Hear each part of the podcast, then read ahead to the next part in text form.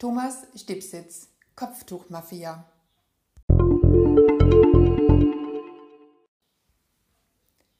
Nun hat auch das Burgenland seinen Ermittler. Man könnte jetzt seufzen. Noch ein Regionalkrimi. Aber ja, könnte man auch rufen, noch ein Regionalkrimi.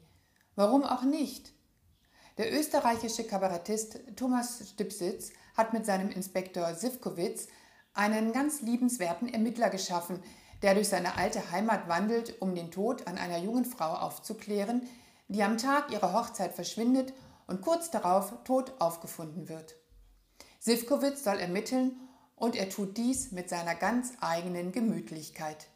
Da seine Frau mit den Ärzten ohne Grenzen in Kenia ist, ist der Ausflug zu Mama vor allem ein kulinarisches Fest. Zudem erweist sie sich mit ihren zwei Freundinnen, zusammen sind sie die titelgebende Kopftuchmafia, als wertvolle Informationsquelle für den Inspektor. Denn die drei Damen wissen mehr als Facebook, Amazon und Google zusammen.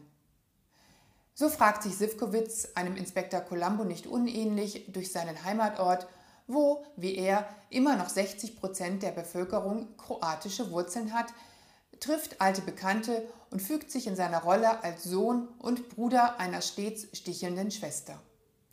Mit seinem alten, quietschenden Peugeot ist er schon zu hören, bevor er zu sehen ist. Gern dreht er auch er sich um im letzten Moment und hat noch eine letzte Frage.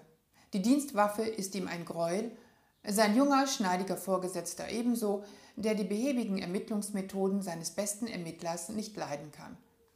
Mit viel Lokalkolorit, einer Prise Humor und einem Hauch von Wer ist denn nun der Mörder? Folgt der Leser einem durch und durch sympathischen Inspektor, dessen graue Zellen schon kombinieren, wo wir selbst noch lesen.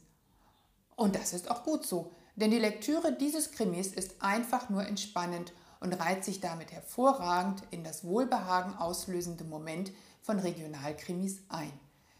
Thomas Stipsitz, Kopftuchmafia, ein Stienerz-Krimi. Überreuter Verlag Wien 2019.